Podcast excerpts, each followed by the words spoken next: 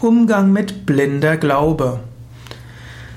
Vielleicht hast du in deiner Umgebung jemand, der ganz blind glaubt. Vielleicht glaubt er alles, was sein Chef sagt. Vielleicht hat er einen blinden Glauben in irgendeine spirituelle oder religiöse Richtung und irgendwo findest du das nicht gut. Du musst jetzt aber überlegen, ist es überhaupt deine Angelegenheit? Musst du den Glauben anderer stören? Manchmal kannst du versuchen, eine andere Sichtweise zu vermitteln. Ansonsten kannst du probieren, den Menschen dazu zu motivieren, praktikabel zu denken. Der Glaube der Menschen ist nicht immer rational. Glaube kann sehr unterschiedlich sein. Auch ich habe bestimmte Formen von Glauben, die andere als für verrückt halten würde. Und wieder, ich denke, dass manchmal was Menschen glauben auch eigenartig ist. Natürlich, man sollte nicht blind glauben, es ist gut, zu einem wissenden Glauben, einem einsichtigen Glauben zu kommen.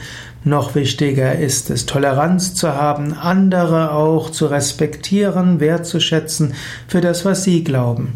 Aber nicht immer ist das Ideal erreichbar. Wenn ein anderer einen blinden Glauben hat, der ihn jetzt nicht äh, in die, ja, in groben Ruin stürzt oder ihn nicht in Fanatismus und Gewalttätigkeit bringt, braucht dich das nicht weiter zu stören.